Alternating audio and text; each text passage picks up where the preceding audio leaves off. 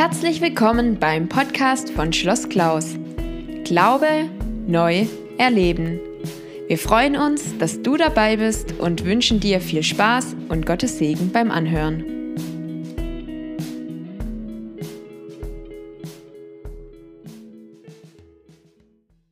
Heute Morgen möchte ich euch ein Stück mit hineinnehmen in dieses Thema von Konturen. Ja, Armin hat es schon angedeutet. Werkstück, das bekommt Konturen. Ihr habt diesen tollen Bären dort gesehen und ähm, das war vorher einfach ein Rundholz. Ein fetter Stamm, der eben da auf seine Meter 50 oder zwei Meter abgelenkt worden war und daraus ist dann dieser Bär entstanden. Und im Grunde genommen ist das ja gar nicht schwierig, oder? Du hast ein Rundholz da, du weißt, dass ein Bär rauskommen soll, das ist gar nicht schwierig, du musst nur das wegschneiden, was zu viel ist. Ja? Das, was zu viel drumherum ist, das muss ja nur weg. Eine ganz einfache Sache, oder? Ich habe ich hab Tischler gelernt. Ähm, nachdem ich hier auf Bibelschule war, ich habe mal Matura gemacht, war da mal beim Bundes, bei der Bundeswehr, wie so das, das alles da damals so ähm, gehörte. Und dann ähm, nach der Bibelschule habe ich dann hier mitgearbeitet und bin dann mit 24 in die Tischlerlehre gegangen, also Schreinerlehre. Äh, war ein bisschen herausfordernd, weil da gab es ja, ein paar Jüngere, die konnten das wesentlich besser als ich. Und ähm, in dieser Tischlerlehre habe ich gelernt, dass wenn ich ein Werkstück angehen will, dann muss bei den Werkstücken ganz oft erstmal das weg, was überflüssig ist. Ob das jetzt beim Fensterbau ist, dass du die, die Fensterkantel hast, also die Stücke, wo dann die Fensterseiten rauskommen, von den Rahmen, da muss einfach das weg, was nicht passt, damit das Profil rauskommt. Damit das Ding ein Profil bekommt. Und erst mit dem richtigen Profil kannst du es dann verwenden als Fenster. Also das, was überflüssig ist, muss weg. Und dann bekommt das schon Konturen. Das andere ist, was ich aber auch gelernt habe als Tischler, ist, dass Nötiges angefügt werden muss. Es reicht nicht immer nur das Überflüssige wegzunehmen, sondern das Nötiges auch dazugefügt werden muss. Ich habe mal einen Tisch bauen dürfen und der ist dann, äh, der steht irgendwo in London mittlerweile. Aber nein. Hey, hey, hey, so alt bin ich jetzt aber noch nicht. also, ich weiß, ich habe keine Haare auf, aber so alt bin ich jetzt auch wieder nicht. Nein. Die Firma, die hatte sich irgendeinen tollen Auftrag an Land gezogen. Und in diesem tollen Auftrag, ich habe da in England als Tischler gearbeitet, muss ich dazu sagen. Und da und die haben immer zugesehen, dass, dass sie tolle Aufträge kriegen. Und ich bin da einfach mit reingekommen, weil ich zu der Zeit in der Firma gearbeitet habe. Und das sollte ich halt einen Beistelltisch bauen. Und dann, dann haben sie gedacht, du, da liegt der Stapel Holz, Eiche, und nachher soll das so aussehen. Und dann musste ich von dem Holz eben das, was überflüssig war, weg hobeln, damit äh, gerade wird, die Holzstücke, damit sie möglichst gleich breit werden, die ich da brauchte, und vor allem gleich dick.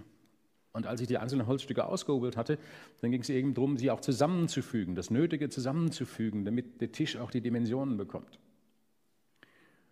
Und dann braucht es eben noch andere Teile dazu, Füße. Ja, und dann müssen die Füße stabilisiert werden und dann baust du was da rein, dass die Füße sich stabilisieren. Und das war die Aufgabe von mir, eben das, das Überflüssige wegzubringen die Dinge, die mir zur Verfügung standen.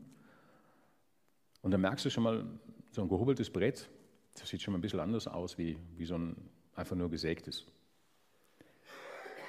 Und wenn du es dann zusammenfügst, merkst du auf einmal, okay, jetzt bekommt das langsam Konturen. Und dann, wenn du es dann abgelenkt hast, wenn du Profile angefräst hast, wenn es dann alles auf einmal zusammenkommt, das Notwendige alles zusammengesteckt wird, dass du auf einmal entdeckst, wow, was für ein Werkstück. Wow, was ist aus diesen, diesen rauen Einzelteilen, die ich hatte, alles geworden? Und da freut sich jetzt jemand drüber, hoffentlich, der den zu Hause stehen hat, diesen Tisch. Und das ist etwas, was Gott auch macht. Er ist ja schließlich unser Herr, unser Schöpfer. Wir haben schon gehört von seinen Töpfertätigkeiten. Jesus übrigens, der hatte auch einen Beruf. Der konnte Tische bauen. Aber nicht nur Tische. Der konnte ganze Häuser bauen. Mit der Einrichtung dazu, mit dem Dach drauf, den Türen drinnen, den Fenstern drinnen. Zugegeben, es waren keine drei Scheibenverglasungen, aber er konnte das. Das hat er gelernt. Sein Vater ist Töpfer. Und was ist Jesus? Der ist Bauhandwerker, der Sohn. Und er wusste auch darum, dass die Rohstoffe erstmal behauen werden müssen, bearbeitet werden müssen und dann die notwendigen Dinge zusammengefügt. Und er als Bauhandwerker wusste, dass er das Holz so bearbeiten muss, dass er einen Tisch rausbekommt oder einen Stuhl rausbekommt oder eine Tür. Er hat auch Werkzeuge hergestellt. Ja, auf den Israel-Studienreisen, da sind wir immer wieder in Nazareth Elite. Das ist diese Neustadt, da wo Nazareth war, jetzt eine richtige Stadt geworden ist, aus einem kleinen Nest. Und die arabischen Christen dort, die haben Museumsdorf aufgebaut und die haben das ziemlich, ziemlich gut gemacht. Museumsdorf, wie es damals zu Jesu Zeiten war, mit Synagogen, mit den, mit den Häusern und wie die Häuser so auch aneinander stehen, mit den Hinterhöfen da drinnen oder Vorhöfen sind es eigentlich und wo du merkst, da passiert ganz viel und in einem Haus haben sie dann eben auch eine, so eine Werkstatt aufgebaut.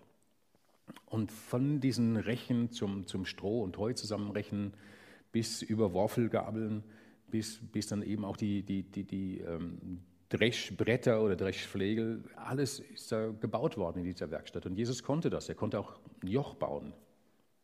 Kennt ihr die Story vom Joch? Mein Joch, das ist nicht schwer.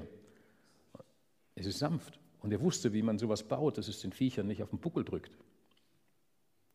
Er hatte da Ahnung von. Und Jesus hat als Bauhandwerker gelebt und wusste eben, auch wenn ich einen Stein baue, der eben in ein Haus eingebaut werden soll. Da müssen erstmal Dinge weg.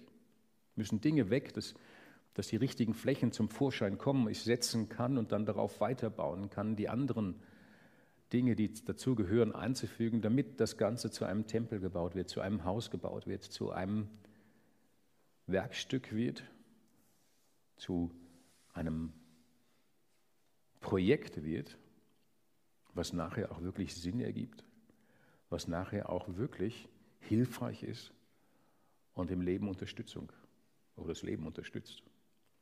Und er weiß, wie das geht.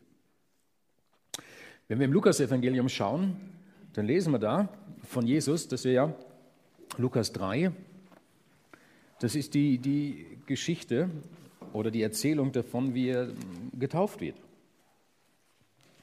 Ja,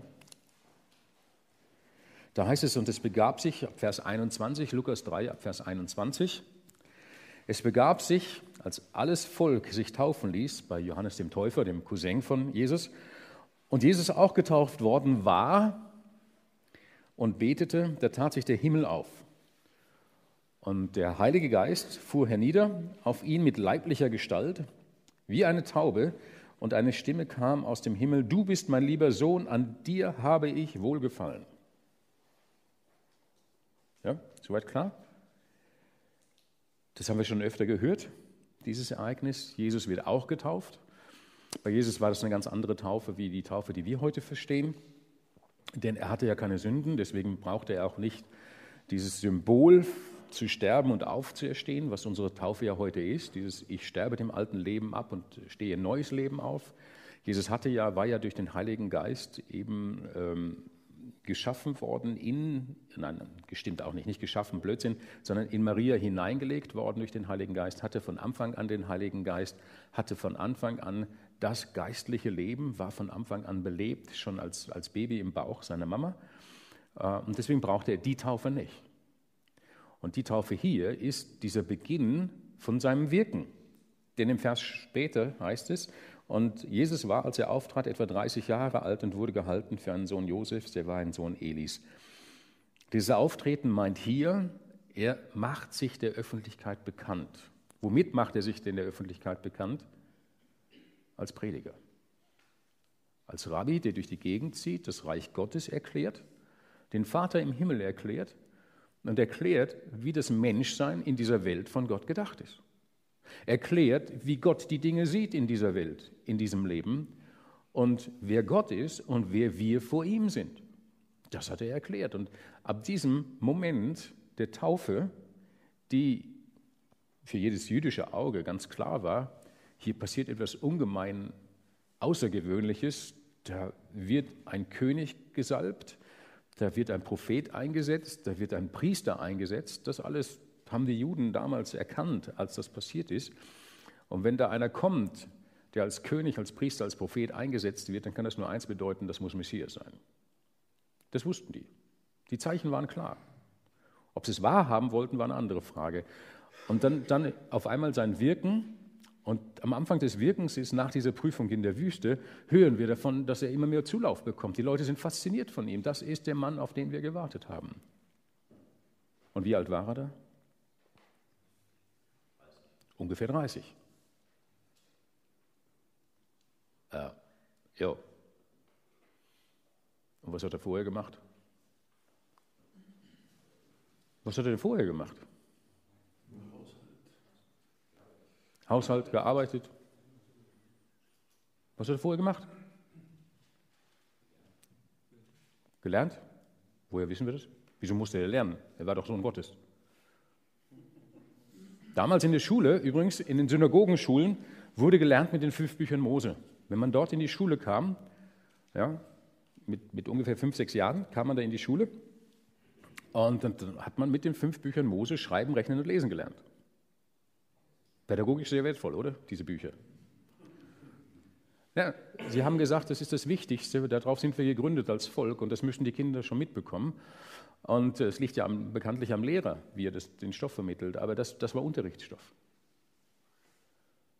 Jetzt stellt euch vor, Jesus kommt in die Schule und sagt, hey, soll, warum soll ich das lernen? Das kommt doch von meinem Vater im Himmel, der hat das doch gemacht, wisst ihr, und ich habe das mit ihm doch zusammen auch mir überlegt und gegeben, dem Mose. Und was soll ich jetzt noch lernen? Hat Jesus gelernt? Sicher. Wie kommen wir auf die Idee des Sichers? Wahrer Mensch und wahrer Gott, das ist diese Glaubensaussage, die wir haben. Wahrer Gott, ganz Gott, auch indem er seine Herrlichkeit ablegt, hat er seine Göttlichkeit nicht verloren. Und auch dadurch, dass er diese göttliche Herrlichkeit abgelegt hat, in die Welt gekommen ist, ist er immer ganz Gottes Sohn gewesen, Gott gewesen. An der Würde hat er nichts verloren, aber er hat ganz bewusst seine Gottfähigkeiten nicht verwendet, ganz bewusst darauf verzichtet, um eben auch ganz als Mensch in dieser Welt zu sein. Und wenn man ganz als Mensch in dieser Welt ist, dann lernt man. Dann lernt man einfach, das gehört mit dazu. Man geht in die Schule, man kommt in eine Familie hinein. Und er hatte richtig coole Adoptivfamilie bekommen. Der Josef, das war der Zimmermann in Nazareth, ganz am, Rande des Reichs, wo es eigentlich nicht hingehört. Ja, voll in der Provinz aufgewachsen, sowas wie Klaus. Und eigentlich, gehörte nicht, eigentlich gehörten sie nach Bethlehem. Ja, das ist sowas wie Pasching, so nah an der Hauptstadt oder sowas. Und da hatte, hätte er eigentlich hingehört, aber er hat ganz, ganz in der Provinz gewohnt. Ist in der Provinz aufgewachsen, weil sein Vater eben Thronerbe war. Aber das durfte man nicht zu laut sagen, sonst war mein Kopf kürzer. Puh, spannende Zeiten. Und er ist da aufgewachsen in diesem Nest. Und wisst ihr, wie das ist, in einem Nest aufzuwachsen, wo es mehr Kühe als Einwohner gibt? 150, vielleicht 200 Einwohner. Halt Klaus, ne? Als Kinder ist es super. Du kannst alles Mögliche machen. Läufst morgens raus, kommst abends wieder. Die Mama rümpft vielleicht noch die Nase dann, wie du zurückkommst, aber das war's, ja. Unglaubliche Freiheit. Als Teenager wird es ein bisschen spannend. Ist nichts los. Und eins ist auch sicher, alle Leute kennen deine Geschichten. Bis zu deinen Großeltern. Da ist nichts unbekannt. Da bist du mit drin. Und du lernst die Geschichten auch von den anderen bis zu den Großeltern und weiter vorher noch kennen. Und je älter du wirst, desto spannender werden die Geschichten, weil mehr Details dazukommen.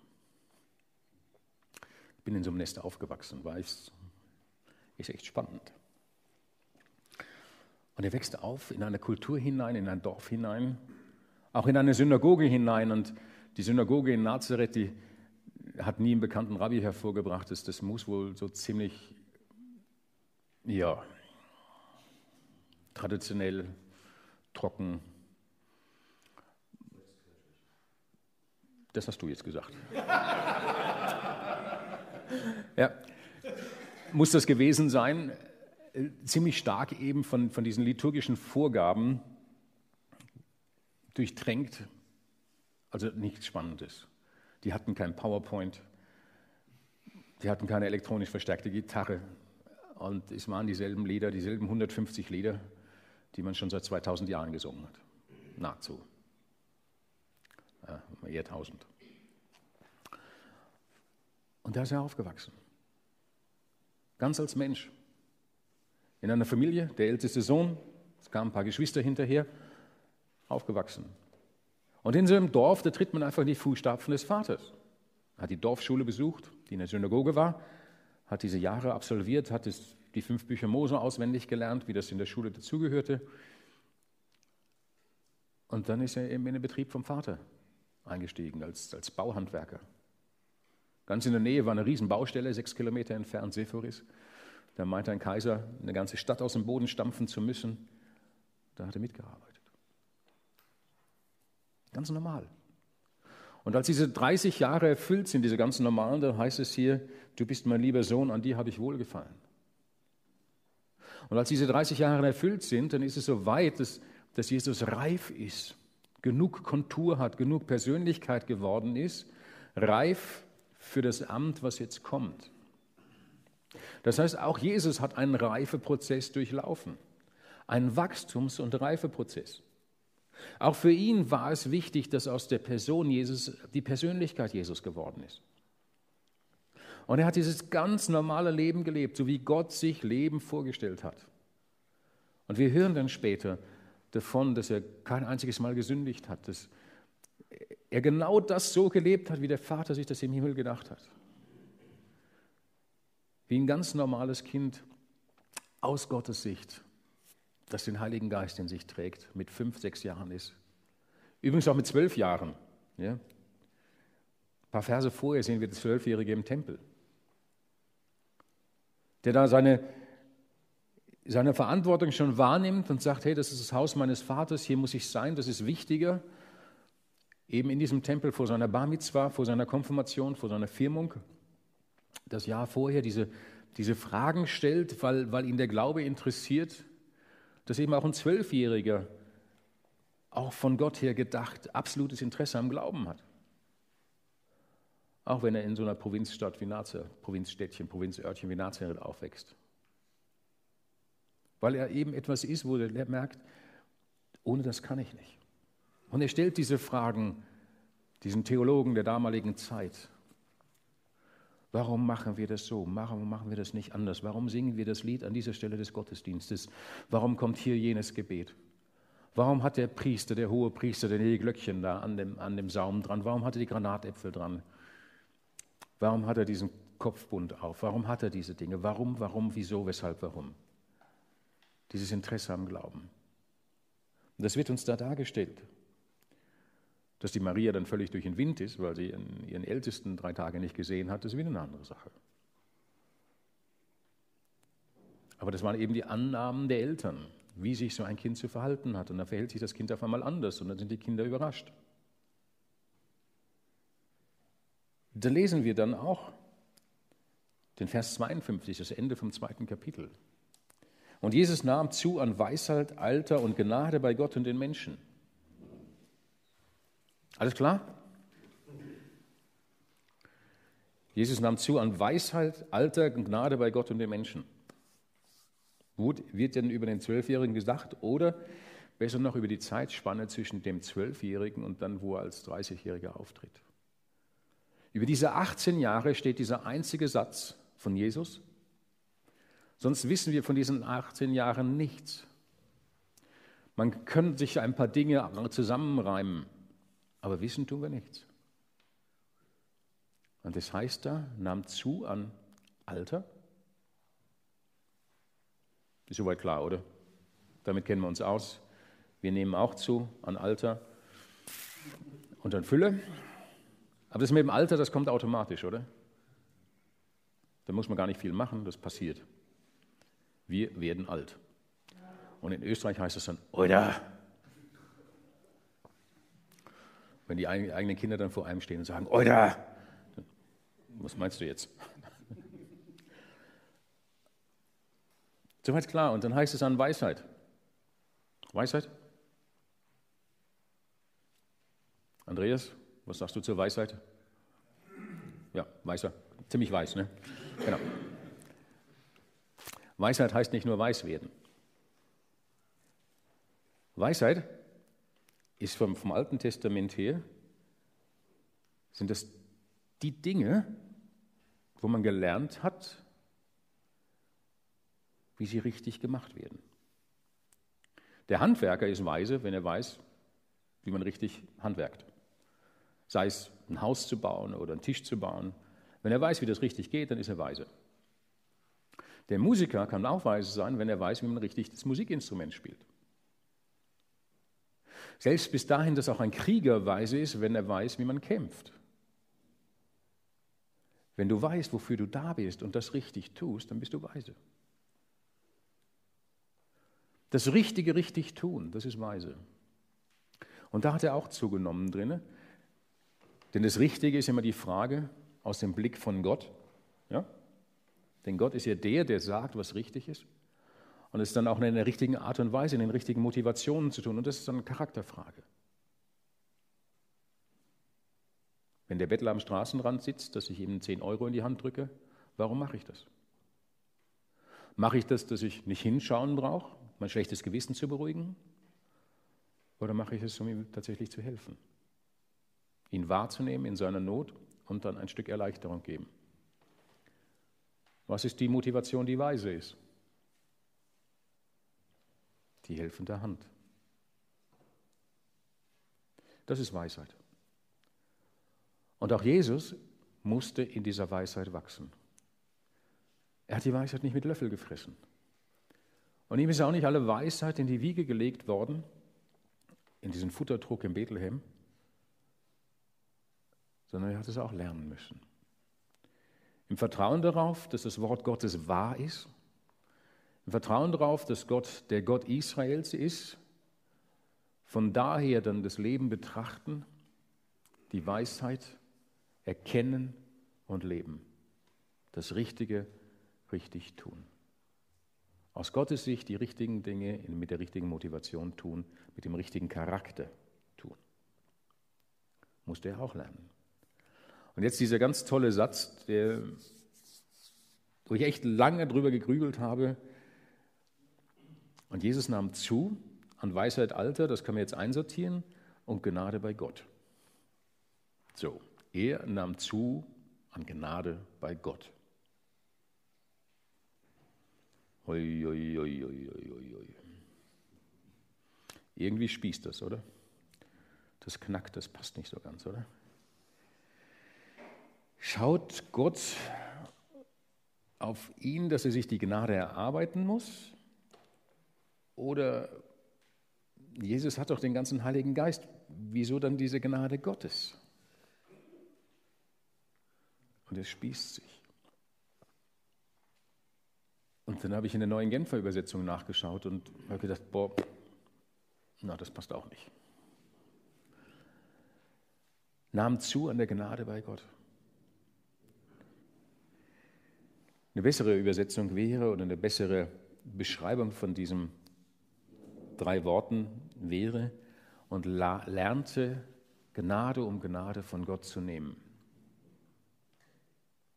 dass er zunahm, alles von Gott zu erwarten und auch tatsächlich zu nehmen. Das ist ja die Gnade Gottes, dass er alles, er alles zur Verfügung stellt und sagt, ich biete es dir an, aber ich werfe es nicht auf dich drauf. Also, dass wir lernen, von dieser Fülle zu nehmen, aus dieser Fülle zu nehmen. Und das hat er lernen müssen, nicht in dem Sinne, dass er es nicht wusste, sondern in dem Sinne, dass er es tut. Weil das ist ja hebräisches Lernen. Erst wenn du es getan hast, hast du es gelernt, nicht wenn du es weißt. Du musst es tun, du musst es umsetzen. Und wenn du es einmal gemacht hast, dann ist es ein Vierer. Wenn du es öfter machst, ist es ein Dreier. Wenn du es regelmäßig machst, ist es ein Zweier. Und wenn du es automatisch machst, ohne drüber nachzudenken, dann ist es eben dieser Einser. Und das hat er lernen müssen, ganz reflexmäßig eben aus dieser Gnade zu schöpfen, das, was Gott zur Verfügung stellt, da es für sich in Anspruch zu nehmen, für seine Situation, für seinen Dienst, für seinen ganz normalen Arbeitsalltag in der Werkstatt.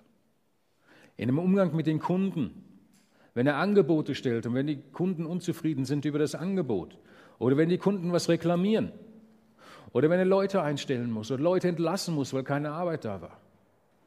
Wenn er zusehen musste, seine Steuererklärung vor diesem römischen Provinzhalter da auszufüllen. All diese Situationen aus dieser Liebe, aus dieser Gnade, ja, aus dieser Weisheit von Gott her gegeben aus der Kraft, aus der Fülle dieser alltäglichen Dinge zu tun. Und bei den Menschen an Gnade zugenommen? Das heißt, die Menschen haben etwas erkannt an Christus, an Jesus. Wow, der ist ja so, wie ich sein sollte. Oder besser gesagt, der ist so, wie Gott im Himmel. Diese Ebenbildlichkeit und das, was er als Gnade empfangen hat, eben weitergereicht hat. Diese Ebenbildlichkeit, die von, von Anfang an, der Friedrich ist darauf eingegangen, von Anfang an klar war, dafür sollen wir sein, dafür sollen wir stehen. Das haben die Menschen gesehen und haben gesagt, wow. Und er hat an dieser Gnade zugenommen dass die Menschen gesehen haben, da ist jemand, wie ich sein sollte.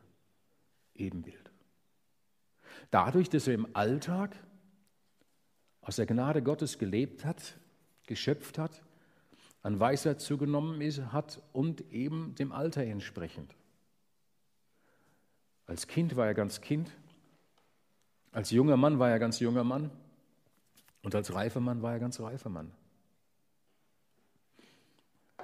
Und das ist, die, ist so dieser, dieser einzige Vers, den wir haben über die 18 Jahre zwischen dem Ereignis als Zwölfjähriger und nachher der Taufe. Und genau in diesen 18 Jahren ist das geworden, haben sich diese Konturen nach und nach rausgeschält, ist es geworden und gewachsen. Und dann heißt es, und dann trat er auf mit 30.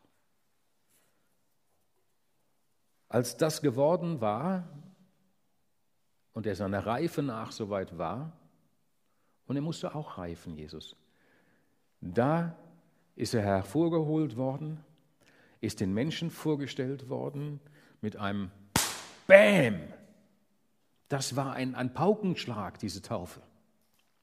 Das war ein Paukenschlag sondergleichen in Israel. Das hat Wellen geschlagen.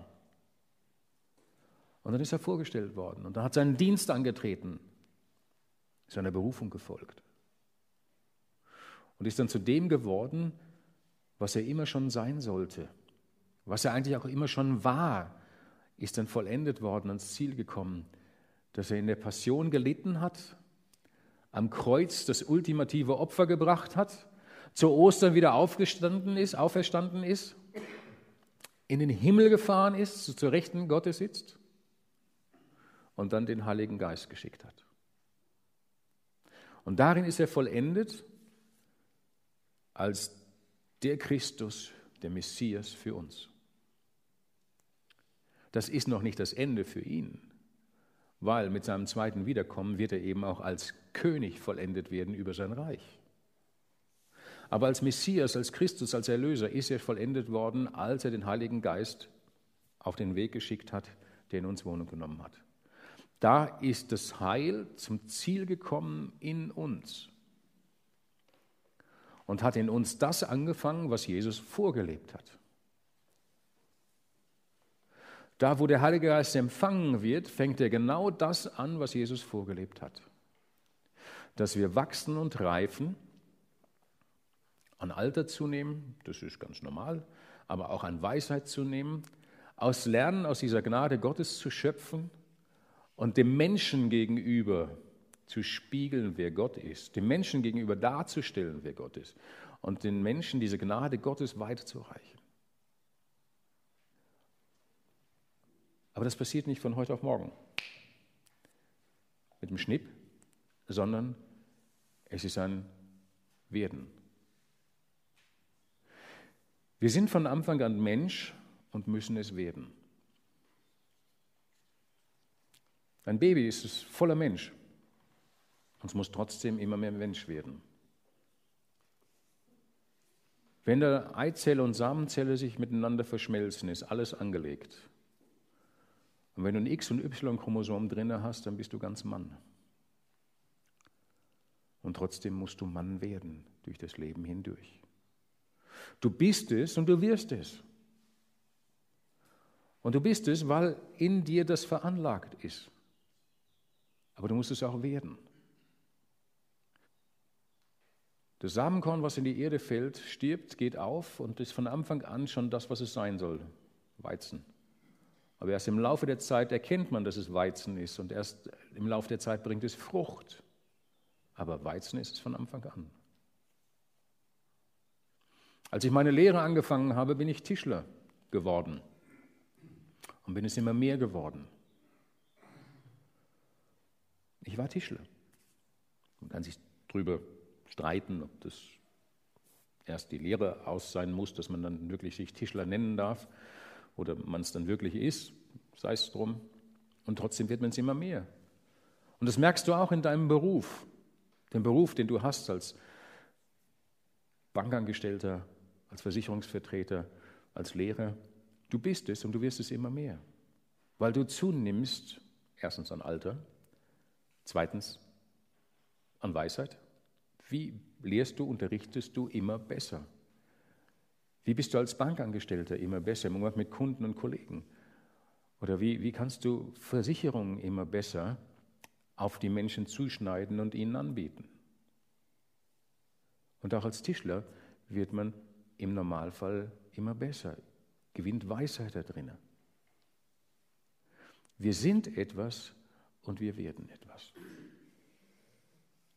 Und das ist auch oft die Spannung, in der wir stehen. Auf der einen Seite wissen wir, wir sind Christen, wir sind Jünger Jesu, und auf der anderen Seite erkennen wir aber, je mehr wir Jünger sind und je länger sind, wie viel noch fehlt, wie viel noch abgeht oder wie viel noch überflüssig ist. Wie war das? Je mehr ich erkenne, desto mehr weiß ich, dass ich nichts erkannt habe. So ein bisschen die Spannung, die da drin steckt. Ich bin Jünger und sehe auch, dass was passiert und trotzdem sehe ich noch, dass so viel nicht da ist. Und das ist die Spannung, in die wir mit hineingenommen sind. Und Jesus übrigens, als ganz normaler Mensch, hat es vorgelebt, hat einen guten Weg drin gefunden, als Beispiel, dass wir dem nacheifern dürfen. Es ist ein Sein und ein Werden. Ich habe euch heute Morgen in die Gesprächsgruppe ein Rätsel mitgegeben. Seid ihr damit zurechtgekommen? Hm. Möglicherweise, eventuell. Ähm. Was ist so ein bisschen dabei rausgekommen? Erzählt mal. Zu was für Ergebnissen seid ihr gekommen? So. Das ist ein Werdegang beschreibt, ja. Es gibt verschiedene Reihen, es könnte verschiedene Reihenfolgen geben. Mit allem oder so ein paar? Ein paar sind, sind, sind unterschiedlich, ja genau. Genau, etwas, was am Anfang steht, etwas, was weiter ist. Ja. Und dazwischen, genau. Ermahnendes? Man kann auch falsch abbiegen. Wohin? Nach Thessaloniki, ne? Falscher Abzweig Thessaloniki. Wrong turn Greece. Ähm, nein. Ja, aber genau, beispielhaft dafür, man kann auch falsch abbiegen. Ja? Was passt da nicht hinein? Ja, genau. Es waren, waren ein, zwei, ein, zwei Verse, wo man ein bisschen überlegen muss, wo passt das rein, wo soll das hinein? Und man muss tatsächlich dahin kommen, dass man sagt, das kann an verschiedenen Stellen passieren. Deswegen auch nicht unbedingt eine Musterlösung für alles komplett, Es kann an verschiedenen Stellen auftreten, ja, dass der falsche Abzweig genommen wird. Was steckt für euch noch da drin? In diesem Bogen, diesem roten Faden, diesem Wachstum. Was ist da euch noch gekommen? Es ist nicht nur ein Prozess, der von A nach Z geht. Mhm. Es ist, ist A keine lineare Linie und manches davon ist wirklich nicht in meiner Verfügung und es ist tatsächlich auf ein Ziel hin ausgerichtet sein das, und manchmal ist das Ziel zum Greifen nahe, aber es ist nicht in unserer Verfügung. Wir können es nicht festhalten. Ja, und trotzdem ist es als Ziel uns vor Augen gemalt. Und wenn man sich das so anschaut, auch was ich euch heute Morgen mitgegeben habe, das ist beispielhaft für etwas, was wir im Neuen Testament sehen. So wie ein Mensch in die Welt hineingeboren wird und wachsen muss, so ist es bei uns im Glauben auch. Da, wo wir zum Glauben kommen, da, wo dieses Leben in uns angefangen hat, da ist eben auch ein Prozess, ein Wachstumsprozess im Glauben. Und die Konturen nehmen zu. Am Anfang sieht man noch nicht so viel. Und mit der Zeit wird es immer klarer. Aber es ist ein Prozess, der Zeit braucht. Und es hat bei jedem von uns angefangen. Es fängt bei jedem von uns an, dass dieser Vers da steht, ihr wart tot. Tot. Niente, nixe. Da ist nichts. Da ist kein geistliches Leben. Und das ist das Schicksal eines jeden Menschen in dieser Welt. Da können wir nichts für, da sind wir hineingeboren, das ist so, in die Trennung zu Gott. Und in der Trennung zu Gott ist kein geistliches Leben. In der Trennung von Gott ist kein geistliches Leben. Egal wie gut du dich anstellst, egal wie du dir Mühe gibst, egal wie weise du bist, egal, es ist nichts. Nichts an geistlichem Leben da. Es ist sehr viel an körperlichem Leben, sehr viel an seelischem Leben da, aber eben nichts am geistlichen Leben. Und aus diesem Zustand ruft Gott heraus. Und was passiert dann? Vom Tod zum Leben hindurch. Ja? Da ist ein Durchgang von Gott geschenkt, ein Durchgang von Gott geschenkt in das Leben hinein. Und dann hast du den Bereich des Todes verlassen und bist im Bereich des Lebens und das Leben. Und was passiert damit auch automatisch? Wenn du in das Leben hineinkommst. Man beginnt zu wachsen. Und mit was fängt man an? Man, man, man ist einfach ein Baby. Ein geistliches Baby. Ja? Bitte? Die, die, Sache mit der Milch, genau. Ich kann noch nichts feststellen, ein geistliches Baby. Ja? Und das ist ganz normal, dass ich jetzt hier Baby bin. Was erwartest du von einem Baby? Schrei nicht, mach mir keine Arbeit und sieh zu, dass du dich verkrümelst. Erwarten wir das von einem Baby? Dass es Milch trinkt, das heißt gefüttert werden muss. Was muss man dann noch machen? Windel wechseln, ja, weil es macht Dreck. Und es braucht viel Mama, es braucht viel, es, es braucht diesen Moment des Geborgensein. Und mehr, mehr, mehr, brauchst, mehr kannst du von diesem Baby nicht erwarten. Dass es trinkt, dass es in die Windeln macht und dass es Geborgenheit braucht. Und wenn du mit einem anderen Anspruch an ein Baby rangehst, dann überforderst du das Baby und deine Ansprüche sind irgendwie von ganz weit weg anderer Planet oder sowas. Da ist nichts.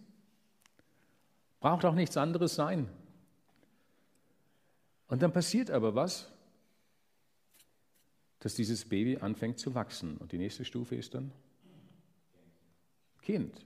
Ja. Das Baby fängt an zu wachsen und kommt dann in die Phase des Kindseins.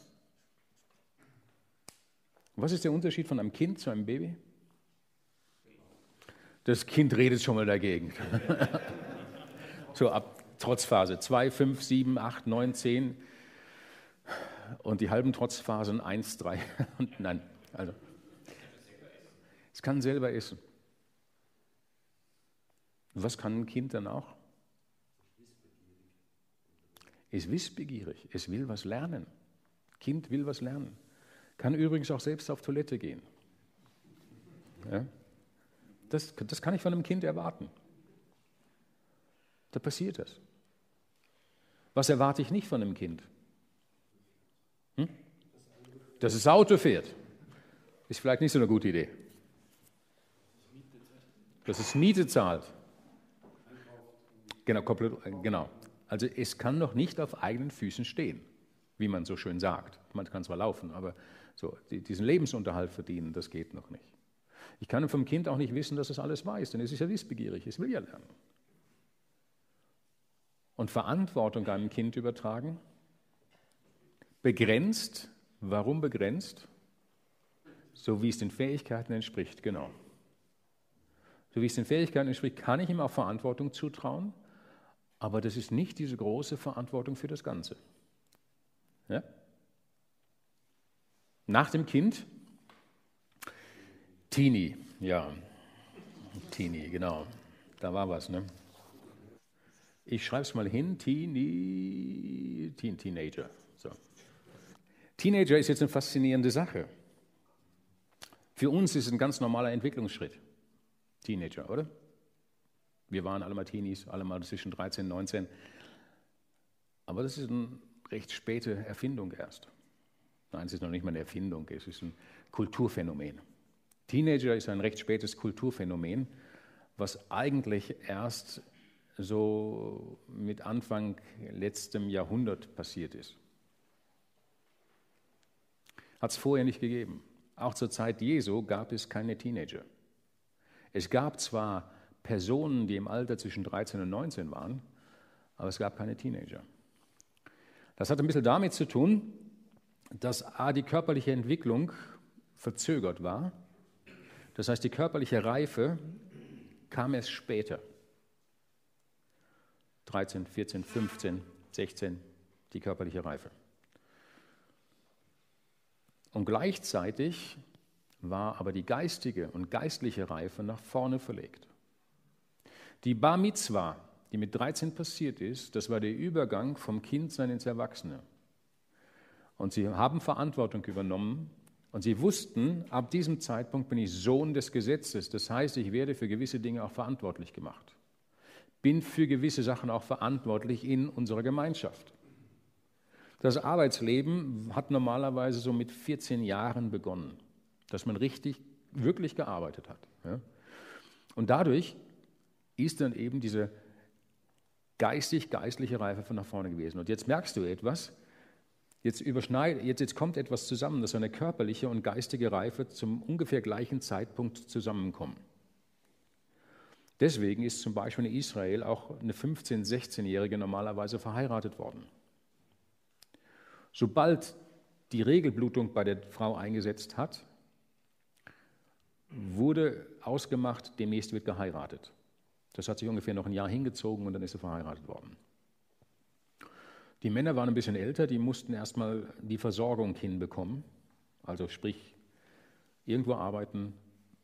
Eine Einzimmerwohnung reichte schon, aber eben auch sicherstellen, dass Frau und mögliche Kinder, die gekommen sind, versorgt sind. Und jetzt hat es diese Teenager-Phase nie gegeben zu diesem Zeitpunkt. Und ist im Kontext der Bibel, findest du auch nichts, was über Teenager gesagt wird. Du findest was über Jünglinge, aber auch diese Jünglinge sind in einem ganz anderen Verantwortungssetting, Bereich, wie das, was wir heute als Teenager kennen. Ja? Aber ich lasse es trotzdem mal da stehen, denn das Interessante ist, was wir an körperlicher Entwicklung wahrnehmen in unserer Kultur, spiegelt sich auch in der geistlichen Entwicklung genauso wieder. Ja? Teenager steht bei uns für Sturm und Dank, Rotzlöffel. Okay. Es wird Gelerntes und Autorität in Frage gestellt. Ja. Es wird gesagt, warum machst du das, was du tust? Und warum soll ich mich da jetzt einfach reinfügen? Es ist bei uns der Prozess, wo ganz stark dieses Ich herauskommt. Ja? Ich will meinen Weg gehen, ich will entdecken, was gut und richtig ist, und ich stelle einfach mal in Frage, ob das, was du seit zehn Jahren machst, nicht schon völlig überholt ist und schon so einen langen Bart hat und Spinneweben und eigentlich ins Museum gehört, weil du es schon bereits zehn Jahre machst. Und das ist bei uns eine Entwicklungsphase und die spiegelt sich tatsächlich auch im Glauben wieder, in diesen geistlichen Entwicklungsphasen. Und die Teenager sind das, die das in Frage stellen, die auch eigene Wege gehen wollen. Und das ist meistens das, wenn jemand ein geistlicher Teenager wird, dass er ziemlich viel Wirbel reinbringt, alles hinterfragt, die Autoritäten hinterfragt und können wir es nicht besser machen? Können wir nicht endlich mal Lieder spielen, die älter, äh, die jünger sind als äh, zwei Jahre? Ja? Weil die anderen sind schon so uralt. Und die stellen die Strukturen in Frage. Und das ist ja nicht schlecht. Ist gut, aber es nervt. Es nervt, ganz zugegeben. Und man ist leicht versucht, komm erstmal dazu, mach erstmal mit und dann wirst du schon sehen. Aber das, das, das ist so, so, die Herausforderung, die wir haben in dem Alter. Und in dem Alter passiert es in diesem geistlichen Teenageralter auch oft. Wir sehen es bei, bei, bei, Teenagern, die in den Familien, in den gläubigen Familien aufwachsen. Das ist das Alter dann, wo sie sagen, oh, ich habe keinen Bock mehr auf Gottesdienst. Äh, sich ihre eigenen Formen suchen und die eigenen Formen entsprechen dann oft nicht das, was sich Eltern sich vorstellen. Ja. Und sie nehmen dann ihren Weg und auch in diesem geistlichen Teenager nehmen dann manchmal einen Weg, haben manchmal Glaubensaussage, wo du dir ein bisschen ans Hirn greifst und denkst, wie, oh, ah, ah. Ja, das, das, das passiert einfach in dem Alter. Was ist denn das, was nach dem Teenager kommt? Der junge Erwachsene, genau. Du hast dann hier einen Schritt zu einem zu einem jungen Erwachsenen. Und der junge Erwachsene ist dann derjenige, der das Kindheitalter oder die Kindheit hinter sich gelassen hat, der diese kindlichen Freiräume auch und diese kindlichen Spielräume auch hinter sich gelassen hat. Der junge Erwachsene ist dann derjenige, der anfängt mitzutragen, mitzuarbeiten, verantwortlich Und was ist in der Bibel das Maßgebliche für das junge Erwachsenenalter? Bei uns war es mit 21 Großjährigkeit, den 3x7er Zyklus. Ja, mit 7 kommst du in die Schule, mit 14 hast du eine Konfirmation und mit 21 bist du großjährig. War lange Zeit das, was unsere Kultur geprägt hat. Mit 7 bist du knappe, äh, nein, wie war das? Mit 7 bist du Page geworden, mit 14 bist du Knappe geworden und mit 21 konntest du Ritter werden. Mittelalter, frühes Mittelalter. Ja. Das sind die siebene Zyklen von der Reife her. Mit 14 bist du in der, hast du deine Bar Mitzwa und damit bist du Sohn des Gesetzes, aber hast auch noch nicht alles machen dürfen. Ja. Aber du bist verantwortlich mit hineingenommen worden. Du hast gewisse Verantwortung getragen und dann, dann ist eben je nachdem, wie reif und alt du gewesen bist, durftest du dann Dinge tun. Das Priesteramt hast du mit 25 angetreten. Was war denn lange Zeit bei uns, wenn man 18 geworden ist?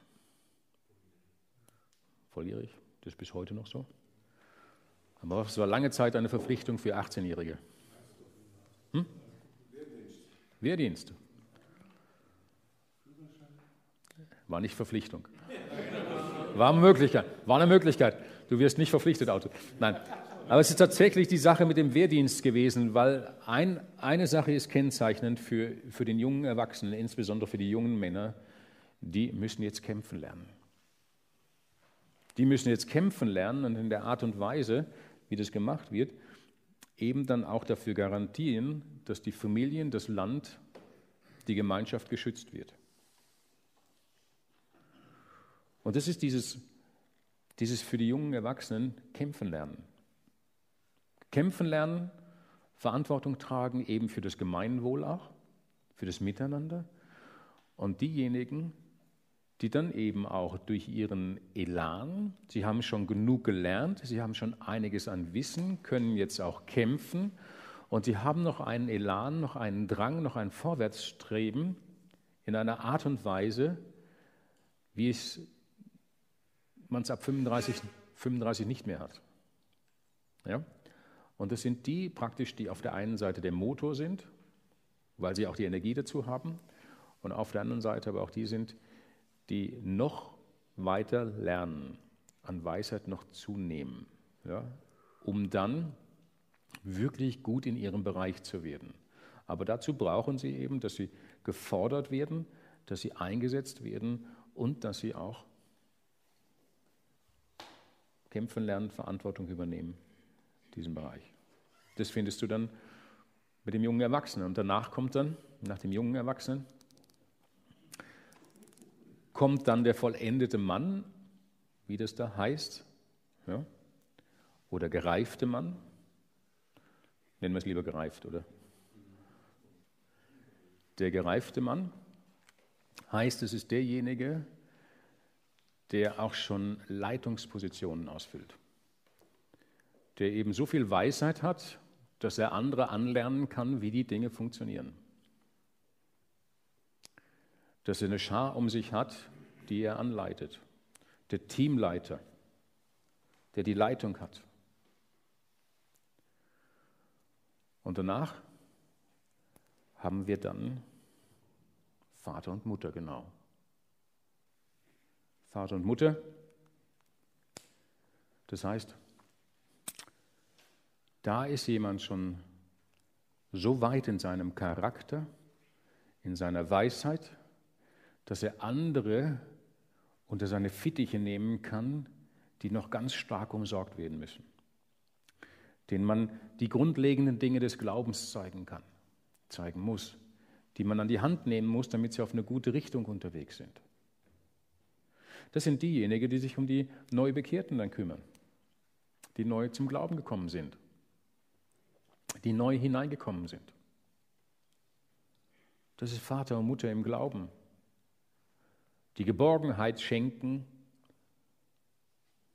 und gleichzeitig in eine gute Richtung auf den Weg setzen. Das sind die, zu denen man auch ganz automatisch aufschaut. Und dann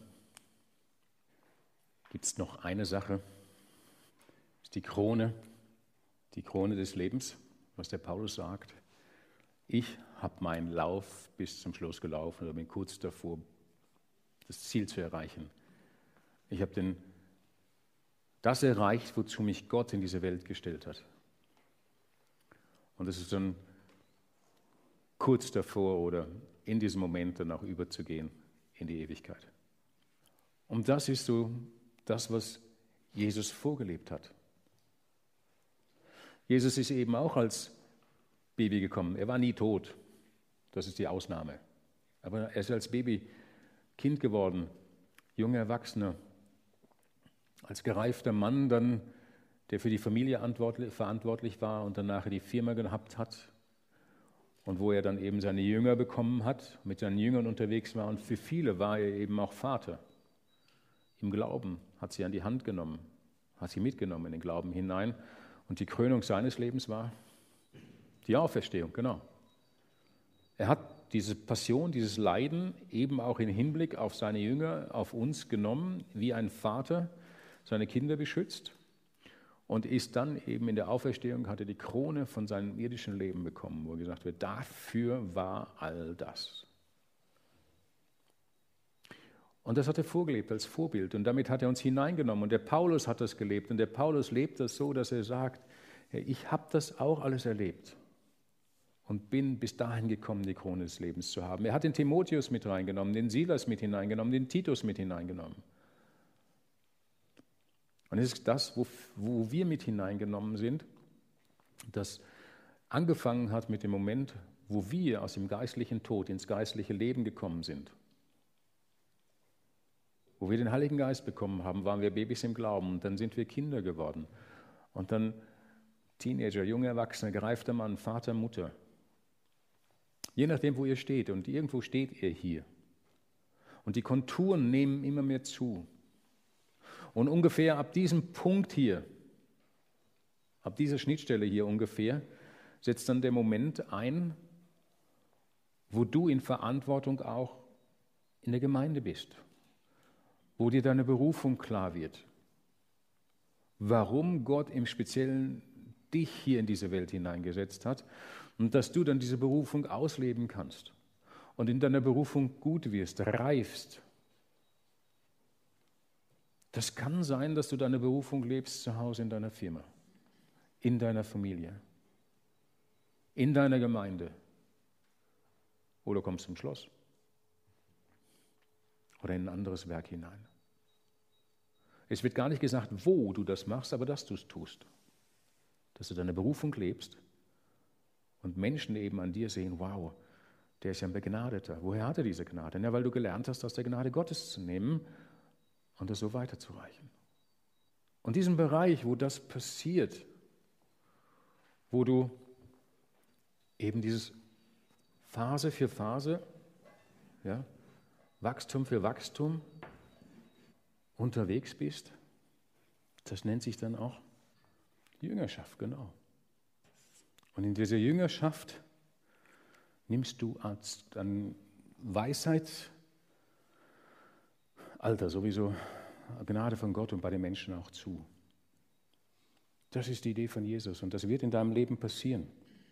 Das ist die Verheißung, die er gegeben hat. Das ist das, was, was passiert, wenn man ein Samenkorn einpflanzt. Dann wächst es auf, dann wird es, dann bringt es Frucht. Das ist ein Schöpfungsprinzip. Schöpfungsprinzip ist, du setzt einen Apfelkern rein und es wird ein Baum draus. Am Anfang siehst du nicht, dass es ein Baum ist, dann siehst du nicht, dass, dass, dass er irgendwelche Früchte bringt, aber er wird dann Frucht bringen und von Jahr zu Jahr bringt er mehr Frucht. Zumindest bis er dann eine gewisse Größe erreicht hat und dann variiert es ein bisschen. Aber das ist, ganz, das ist Schöpfungsprinzip. Und da, wo dieses Leben in dir angefangen hat, da wird es auch passieren. Wachsen, das, das, das ist eine Sache, die, die liegt in der Natur der Dinge, auch in der geistlichen Natur der Dinge. Und das passiert einfach. Sei denn, sei denn, ich habe kein Licht, kein Wasser, kapst die Verbindung. Sei denn, du bockst und zickst und willst nicht. Du nimmst irgendwo hier den Abzweig nach Thessaloniki. Oder hier. Und du merkst, du hast einen falschen Abzweig genommen, bist auf der falschen Bahn, bist falsch unterwegs und batsch. Am Anfang noch ganz unmerklich und dann immer mehr kommst du in einen Bereich hinein, der nichts mehr mit diesem Weg zu tun hat, der nichts mehr damit zu tun hat, dass bei dir Wachstum zu sehen ist, wo du dich fragst, wo ist denn meine Weisheit geblieben? Älter werde ich noch, aber weiser. Wo du merkst, du weißt nichts mehr mit der Gnade Gottes anzufangen und die Menschen um dich herum, die, die sehen auch nichts anderes mehr. Wo du dann in einen Bereich reinkommst, der fruchtlos ist, wo nichts mehr passiert. Und wo man manchmal das Gefühl hat und manchmal auch die Beobachtung macht, das sieht so aus, als wenn er tot wäre. Aber das ist nicht tot, sondern fruchtlos. Und Gott hat gesagt, ich bin bereit, dich zu segnen. Ich bin bereit, dich zu segnen mit allem, was du brauchst und darüber hinaus. Wenn du auf meinen Wegen wandelst. Aber wenn du eigene Wege gehst, dann glaub doch bitte nicht, dass ich diese eigenen Wege auch noch bestätigen werde durch meinen Segen ich bin noch nicht so bescheuert, dass ich dich auf deinen falschen Wegen segne, damit du der Meinung bist, dass es in Ordnung und die Wege weitergehst. Denn ich möchte dich auf diesem Weg haben. Ich möchte dich dorthin haben. Und hier werde ich dich locken mit meinen Verheißungen und mit meinem Segen. Und hier werde ich dich vor die Wand rennen lassen, damit du letztendlich begreifst, das ist nicht lustig. Das ist nicht witzig. Da ist keine Freude, da ist keine Frucht und da kommt das geistliche Leben eben nicht zum Ausdruck. Dort nicht. Aber kein Tod. Dort geht es nicht wieder hin. Halleluja. Und was passiert? Was ist, wenn man auf einmal realisiert, dass man an so einem Punkt angekommen ist? Was machen wir da? Wieder Kind werden. Kannst du jetzt wieder Kind werden? Kannst du wieder zurück in den Schoß deiner Mama? Leben. Und Leben bedeutet die ganze Zeit Kind sein. Auch in dem Wachsen bin ich Kind, aber ich werde zu einem reifen, erwachsenen Kind. Und alles, was hier ist, ist Kind. Alles, was hier ist, ist Leben. Hier ist es gesegnet, von Gott gewollt, auf dem Weg. Und da sagt Gott, das will ich jetzt nicht segnen, weil ich nicht will, dass du da bleibst. Und wenn wir realisieren, dass wir da sind, was dann? Umkehr. Buße. Buße ist dieses geniale Wort, was Umkehr heißt. Ich bin in der Situation, ich bin auf einem Weg, ich bin irgendwo reingeraten, wo ich nie sein wollte, aber ich bin da. Und Buße sagt mir, du musst nicht dort bleiben, du kannst umkehren. Und das ist dieses, dieses Ganze, was im Alten Testament, im Neuen Testament uns widerspiegelt, dass Gott gerne barmherzig ist. Jesus immer wieder gesagt hat, wie barmherzig er ist, dass man, egal wie weit man vom Weg abgekommen ist, es gibt kein zu weit. Es gibt hier in dem Bereich des Lebens kein zu weit weg. Und wo man, wenn man es realisiert, Buße tut und sagt, Gott, sorry, ich bin an einem Punkt, wo ich nicht hätte sein sollen. Da wolltest du mich nicht haben, ich bin vom Weg abgekommen. Und ich, ja, kehre um. Und Umkehr heißt dann das, was es heißt. Umkehren. Zurück auf den Weg. Im Prophet Joel, im Kapitel 2, Vers 25. Und ich will euch die Jahre erstatten, deren Ertrag die Heuschrecken, Käfer, Geschmeiß und Raupen gefressen haben. Und da spricht der Prophet Joel etwas an von der Gnade, Barmherzigkeit und Genialität unseres Herrn dass er bereit ist, da wo wir Buße tun, umkehren, er in seiner Barmherzigkeit bereit ist, uns die Jahre zu erstatten.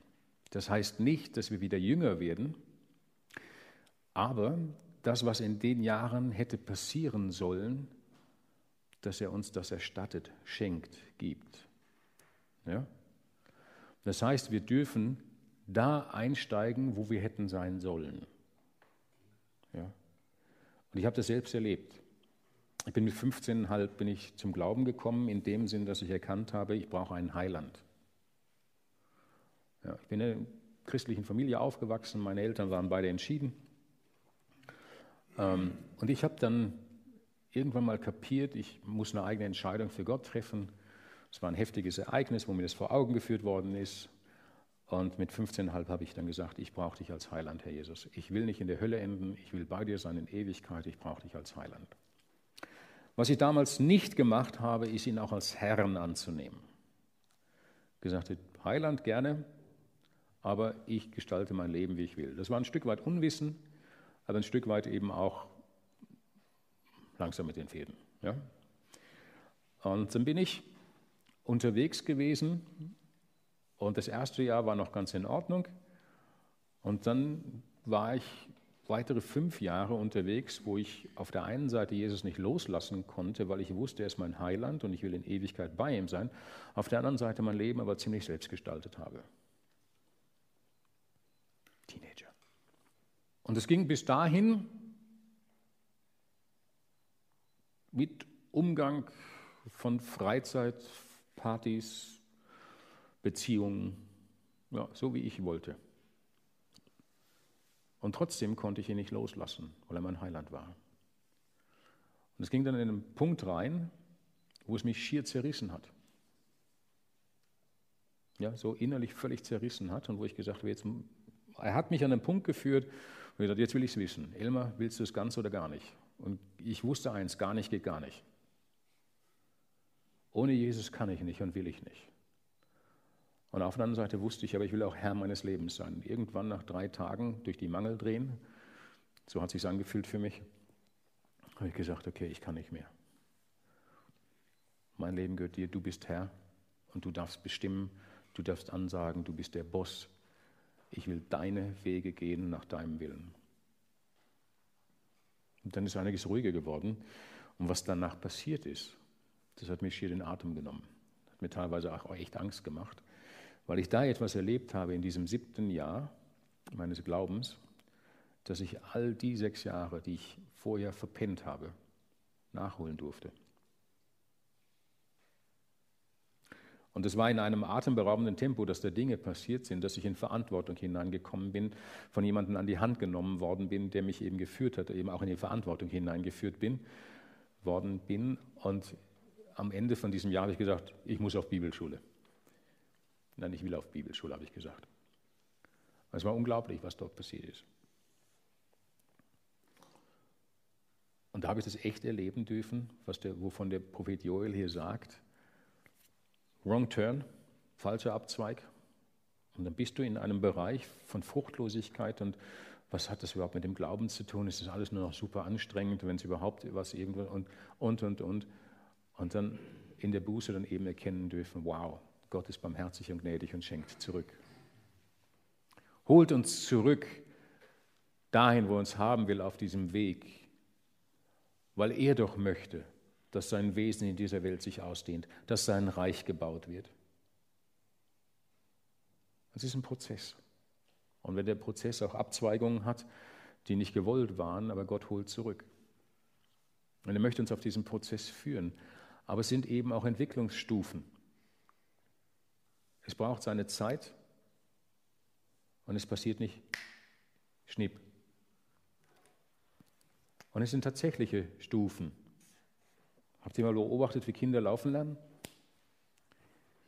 Sind auf allen Vieren unterwegs und irgendwann werden sie sehr unzufrieden, ziehen sich überall hoch, versuchen sich hinzustellen.